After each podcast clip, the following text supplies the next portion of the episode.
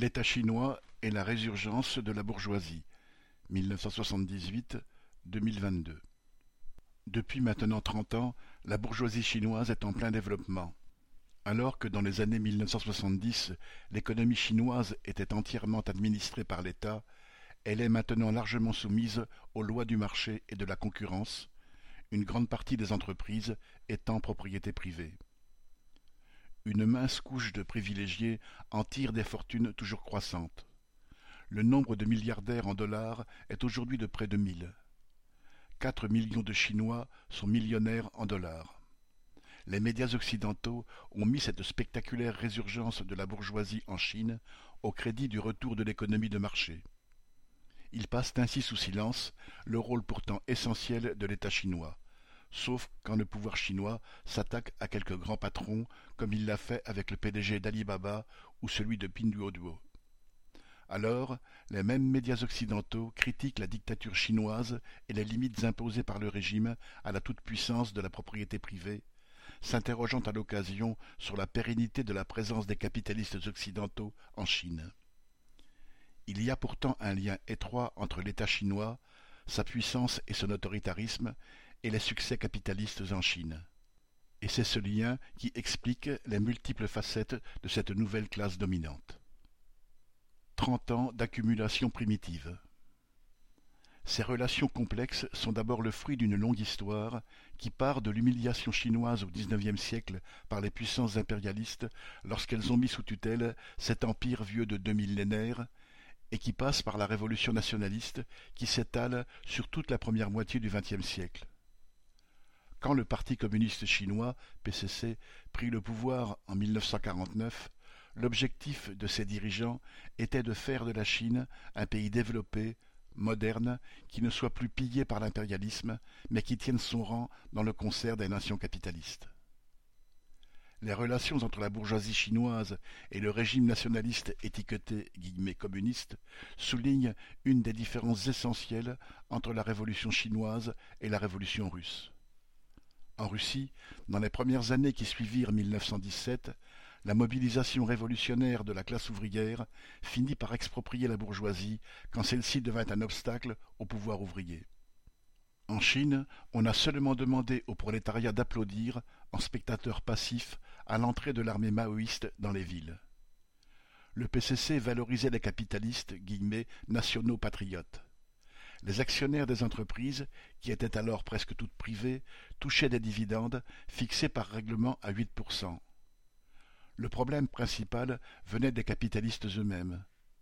Dès que la défaite du Kuomintang s'était profilée, de nombreux capitalistes, effrayés, avaient transféré leurs richesses à l'étranger, ou vers Hong Kong ou Taïwan, laissant toutefois souvent sur place un membre de leur famille pour y représenter leurs intérêts.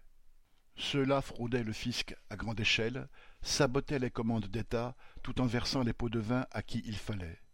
Bref, la bourgeoisie se comportait comme elle en a l'habitude, menaçait les fondements du nouveau pouvoir et rendait de toute façon impossible tout développement national digne de ce nom.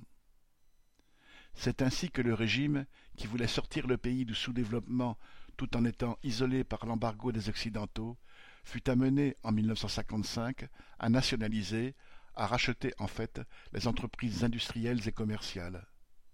Il ne rencontra guère de résistance. La conduite des entreprises nationalisées était souvent confiée aux anciens propriétaires, élevés au rang de capitalistes nationaux patriotes qui empruntent courageusement la voie du socialisme. Pendant plus de vingt ans, c'est donc l'État qui organisa et dirigea l'essentiel de l'activité économique, permettant des progrès importants, tout en maintenant un certain égalitarisme. L'ensemble de la population vivait pauvrement, mais l'agriculture fut modernisée, les rendements augmentés. L'industrie, qui partait de très loin, crut de neuf pour cent par an en moyenne la proportion de Chinois sachant lire et écrire passa de 20% en 1949 à 75% en 1978. L'espérance de vie passa de 38 à 64 ans sur la même période. Bref, contrairement à ce que répètent les commentateurs occidentaux, l'étatisme n'avait pas freiné le développement de la Chine, il l'avait permis, réalisant en quelque sorte une accumulation primitive qui allait se révéler essentielle pour la suite. Au début des années 1970, les États-Unis abandonnèrent l'embargo, donnèrent à la Chine le siège au Conseil de sécurité, jusque-là occupé par Taïwan, et renouèrent les relations commerciales. Les cercles dirigeants prirent alors le tournant du retour à l'économie de marché. Ils envoyaient leurs enfants étudier aux États-Unis et retissaient les liens avec le marché mondial. Peu importe que le chat soit noir ou blanc, l'essentiel est qu'il attrape les souris, disait Deng Xiaoping pour justifier l'ouverture au secteur privé de l'économie. L'accaparement par les bureaucrates.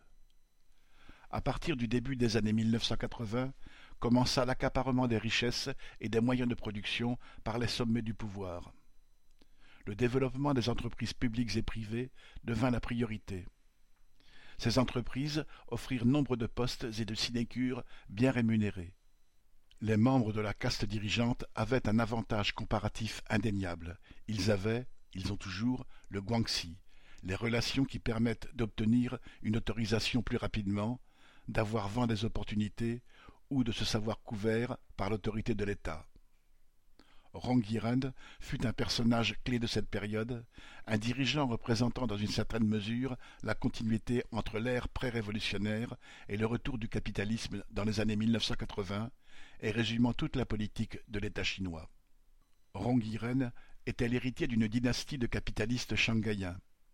Alors que quatre de ses six frères quittèrent la Chine lors de la Révolution, il resta et continua à diriger les entreprises familiales, même quand le gouvernement en prit le contrôle à 50% en 1956.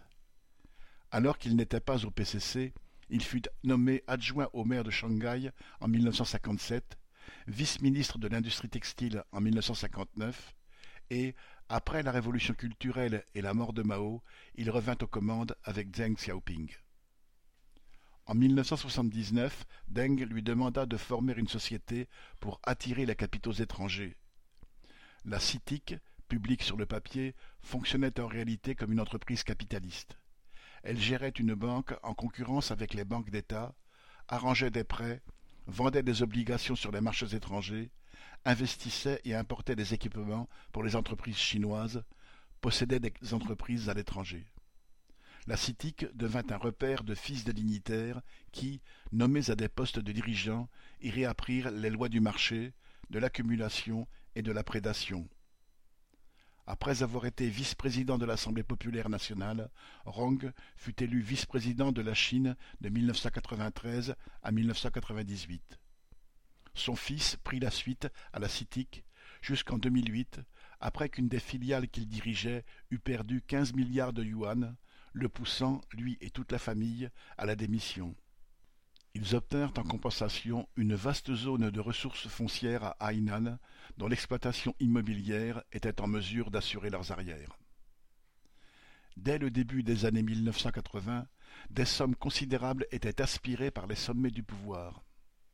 Dès 1984, trois familles de dirigeants, Deng Xiaoping, Wang Zhen et Rong Yiren, possédaient chacune plus de cent millions de yuan, 14,2 millions d'euros. Mais toute la caste dirigeante s'était organisée pour profiter de la manne, désignant dans chaque famille un ou deux membres pour s'occuper non plus du pouvoir, mais des affaires. Si les familles les plus connues ne sont que quelques centaines, celles qui s'approprient le pouvoir et l'économie seraient au total de trois mille à cinq mille, formant une mince couche d'oligarques aux intérêts mêlés mais aussi concurrents. En 2016, les sept membres du comité permanent du bureau politique du PCC avaient tous des parents engagés dans les affaires.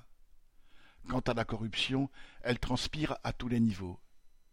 Mais dans une société chinoise où le pouvoir avait jusque-là cultivé une certaine forme d'égalitarisme, l'enrichissement des dirigeants scandalisa très tôt. Un journaliste a évalué la fortune privatisée depuis les années 1990 par ces familles dirigeantes à deux mille milliards de dollars. Ces familles représenteraient la moitié des milliardaires de Chine. L'homme le plus riche de Chine se nomme Wang Jianlin, un vétéran de l'armée qui a inauguré avec Bo Xilai un des concurrents de Xi Jinping, la corruption immobilière à grande échelle. Il posséderait 35 milliards de dollars. Hu Jintao, ancien secrétaire général du PCC, ne posséderait lui que quelques dizaines de millions d'euros. Xi Jinping, quelques centaines de millions. La famille de Boxilai aurait quant à elle transféré à l'étranger au fil des ans plus de six milliards de dollars avant de se faire mettre violemment à l'écart. Le retour de la diaspora La résurgence de la bourgeoisie se fit aussi par le retour de la diaspora. La plupart des Chinois de la diaspora étaient des émigrés de la Chine du Sud, en particulier des villes du delta de la rivière des Perles autour de Canton, non loin de Hong Kong. Ils avaient émigré au début du XXe siècle ou au moment de la Révolution nationaliste. Ils représentaient en 1992 50 millions de personnes, dont 17 à Taïwan, 5 à Hong Kong, 2 aux États-Unis. Trente ans de maoïsme n'avaient pas coupé les liens familiaux, notamment avec les émigrés de Hong Kong. Ce n'est pas par hasard que Deng Xiaoping ouvrit deux des quatre premières zones économiques spéciales, ZES, au Guangdong, à proximité de Hong Kong. Il comptait sur ces liens, et à juste titre. Le retour des émigrés de Hong Kong transforma le village de pêcheurs de Shenzhen, qui jouxte Hong Kong, en une métropole de 30 millions d'habitants aujourd'hui. Au début des années 1990, la diaspora contrôlait à elle seule les deux tiers des investissements étrangers en Chine au travers de ses S, 80% au Guangdong. Ces investissements bénéficiaient d'un traitement privilégié. Les salaires dans les S étaient en 1978 dix fois moins élevés qu'à Hong Kong, les terrains trois fois moins chers. Les exonérations de droits de douane, les allègements d'impôts sur les personnes et sur les bénéfices convainquaient les bourgeois émigrés d'y délocaliser leurs industries et d'y placer leurs nouveaux investissements. Ainsi, en 1992, l'industrie hongkongaise employait 800 000 personnes sur Hong Kong même et 2,5 millions dans le Guangdong. La moitié des exportations et réexportations correspondaient à la sous-traitance en Chine. Ceux des capitalistes qui connaissaient les rouages de l'État chinois ou qui avaient des connaissances en son sein étaient particulièrement avantagés. Cela d'autant plus que leurs investissements furent renforcés par ceux des innombrables prête-noms utilisés par les membres des couches dirigeantes chinoises pour recycler dans les S les sommes qu'ils détournaient en Chine même. En 1993, un journaliste fit quelques comptes et estima qu'en trois années, de 1990 à 1992, entre 30 et 40 milliards de dollars étaient sortis de Chine en douce. Les industriels de Taïwan suivirent ceux de Hong Kong, mais dans la du Fujian, de l'autre côté du détroit de Taïwan. Au Guangdong, au Fujian, à Shanghai ou au Hainan, la bourgeoisie retournait au pays avec l'aval du gouvernement chinois et les liens qui s'étaient distendus mais n'avaient pas été rompus sous le maoïsme se resserraient. La peur de la classe ouvrière. La politique de l'État et le rôle du PCC ont évolué au cours du temps. Car si l'orientation générale, réintroduire le marché et permettre l'épanouissement de la classe dominante et des capitalistes, était claire, il fallait encore fixer les relations entre les entreprises, le parti et l'État. Jusque-là, le parti centralisait tous les pouvoirs et primait dans les entreprises. Le pouvoir chinois relâcha d'abord les liens des entreprises avec le PCC et, plus généralement, ceux entre le centre et les provinces, entre les gouvernements locaux et les collectivités, opérant un mouvement général de décentralisation et d'autonomisation de l'économie. Il s'agissait de retirer le parti de la gestion quotidienne des entreprises, de l'appareil d'État et de l'économie, et de préparer la privatisation de celle-ci. La crise politique qui s'est terminée en bain de sang le 4 juin 1989, place Tiananmen, mit un terme à cette orientation. Cette crise avait commencé en 1987 avec l'emballement de l'inflation suite à la libéralisation des prix sur les marchés ruraux.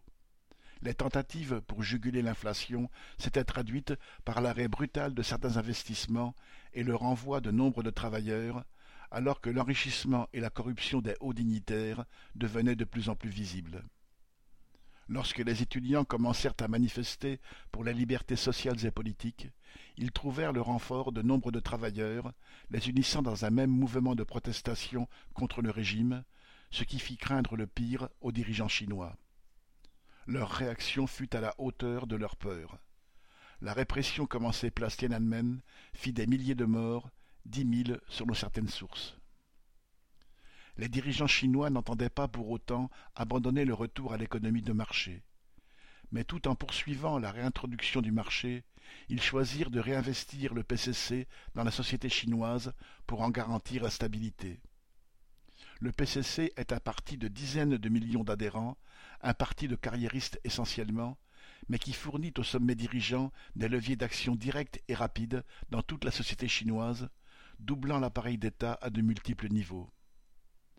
Son intervention dans la société chinoise revint donc en force, d'autant que, pour les dirigeants chinois, l'expérience des événements de Tiananmen fut amplifiée par celle de la chute de l'URSS, une chute interprétée par les officiels chinois comme le fruit de la faiblesse du Parti communiste d'Union soviétique face aux tendances centrifuges alimentées par les vents libéraux. Pour continuer la restauration de l'économie de marché, il fallait verrouiller la société et le PCC fut, et est toujours, un instrument essentiel de ce verrouillage.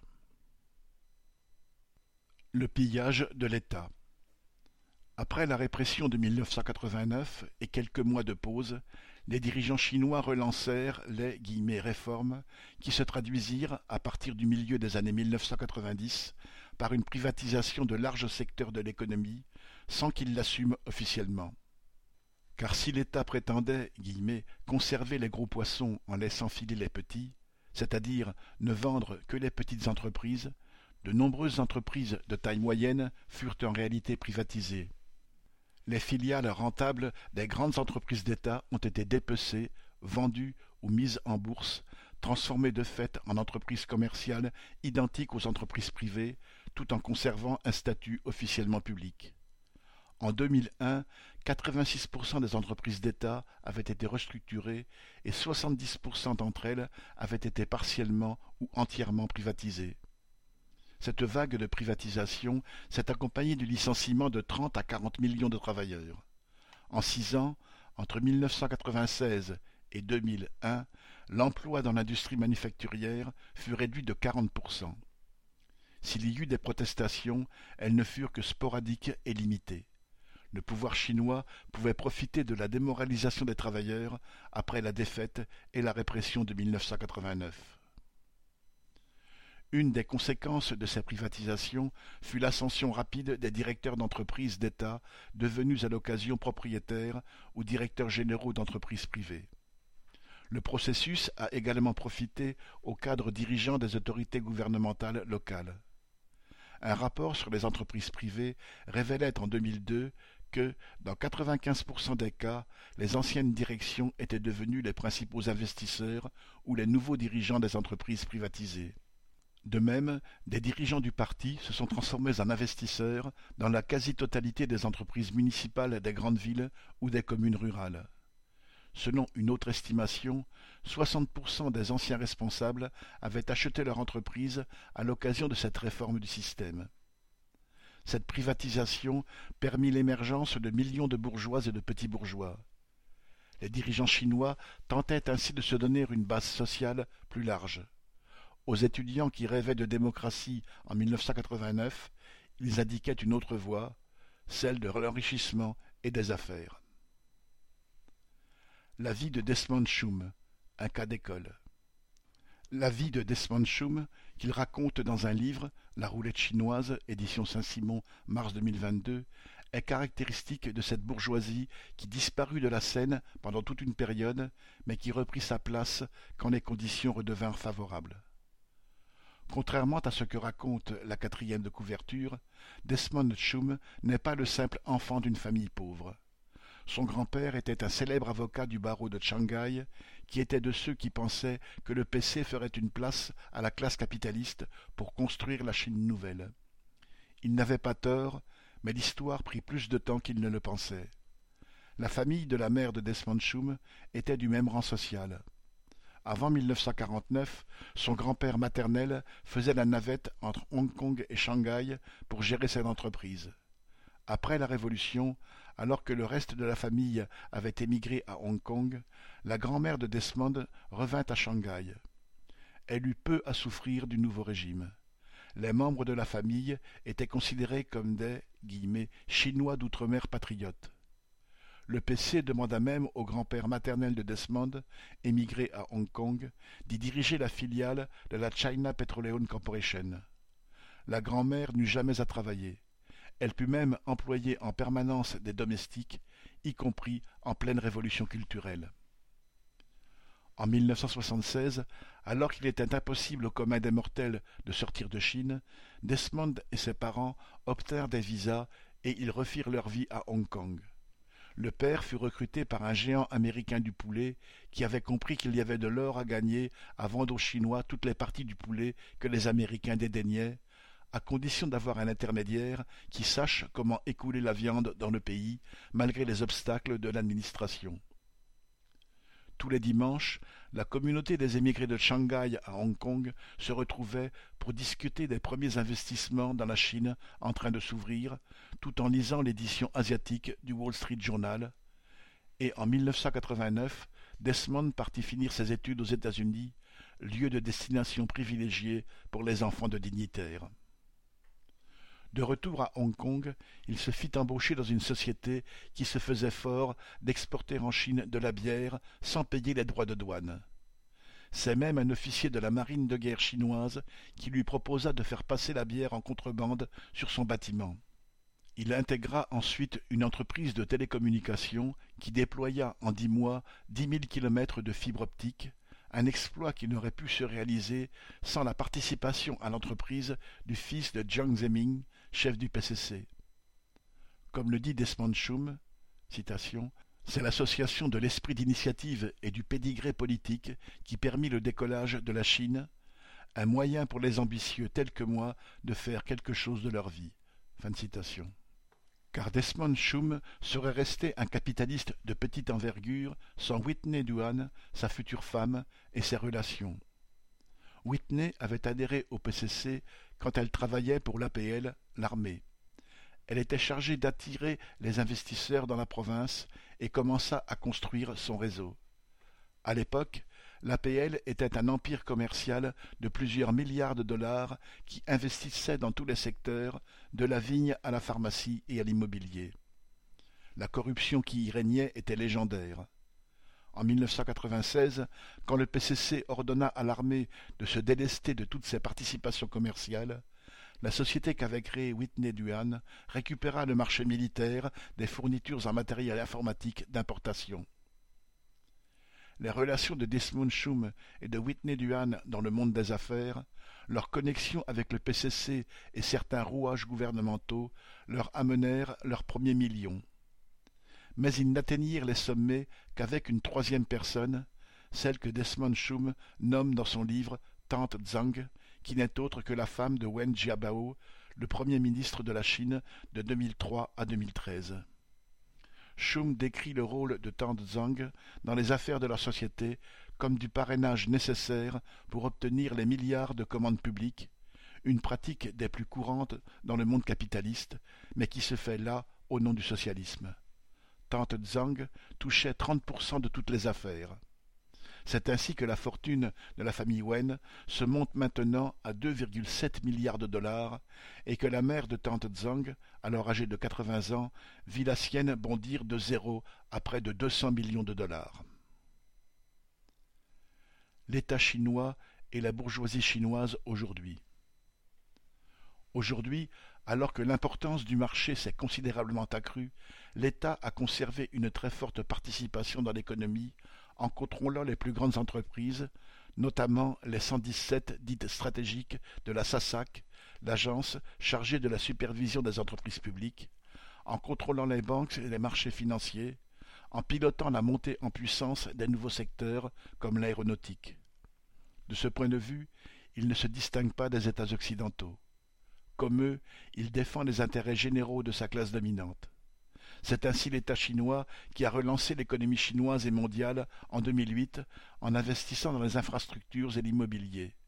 C'est lui qui garantit aujourd'hui que la crise immobilière ne se transforme pas en déroute complète. L'État chinois protège aussi la classe dominante des réactions des travailleurs, dont l'exploitation s'est bien aggravée en trente ans, et des paysans, régulièrement spoliés de leurs terres que les autorités locales revendent aux promoteurs immobiliers. Enfin, tout en se faisant l'intermédiaire des capitalistes occidentaux, l'État chinois protège de l'impérialisme les intérêts de sa classe dominante. Ainsi, c'est l'État qui cherche des marchés à l'exportation, comme les nouvelles routes de la soie, pour tenter de sortir l'économie chinoise de ses limites internes. C'est l'État qui pilote les entreprises sur les bourses occidentales afin que les plus grandes ou les plus précieuses ne lui échappent pas.